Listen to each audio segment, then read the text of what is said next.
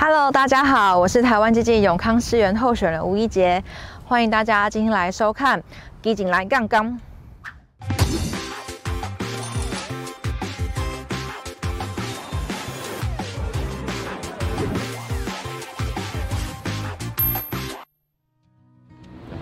很感谢呢，今天可以邀请到过去在长照议题、还有高龄化议题等等各方面都有所琢磨的，同时也是我们台湾基进的支持者马千里先生，来到我们现场呢，来去跟我们分析台南跟永康近几年来相关的高龄化的议题。那我们其实都知道，永康是一个迁入的一个地区，那在大台南地区也逐渐成长为人口最多的一个地方。那虽然说以目前来讲，老年人口数在永康的比例约占十三 percent 左右，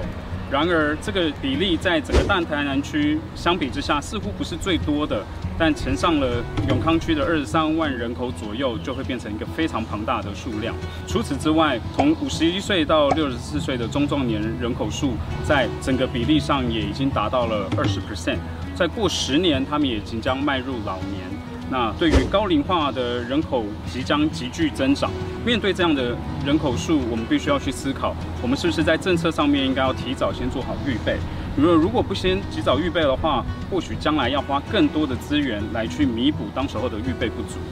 如同呢前段影片所述，永康未来十年的高龄化速度会越来越快速。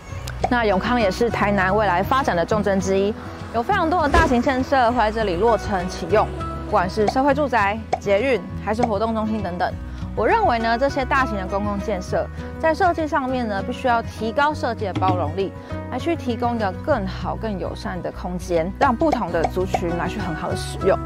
那这些呢，设计上面必须要来去考虑到不同族群的使用的心理感受。那这样的概念呢，我们称之为通用设计。在这类的建筑当中，我们举例来说，长者的厕所使用空间。我们会希望是设置在一楼，空间是足够且安全的。那在用色上面，希望是明亮且柔和的。如此呢，让长者不管是在单独使用，还是家人协同一起使用时候，都不会觉得自己是被排除在外的，而是是可以省力且放心的来去使用这些公共设施。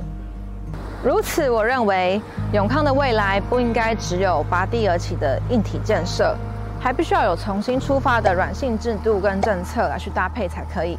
我们要让长辈享受晚年且有尊严的乐活，让青年可以无后顾之忧的快活。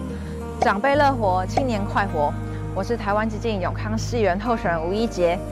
丹内台南，基进杠不杠？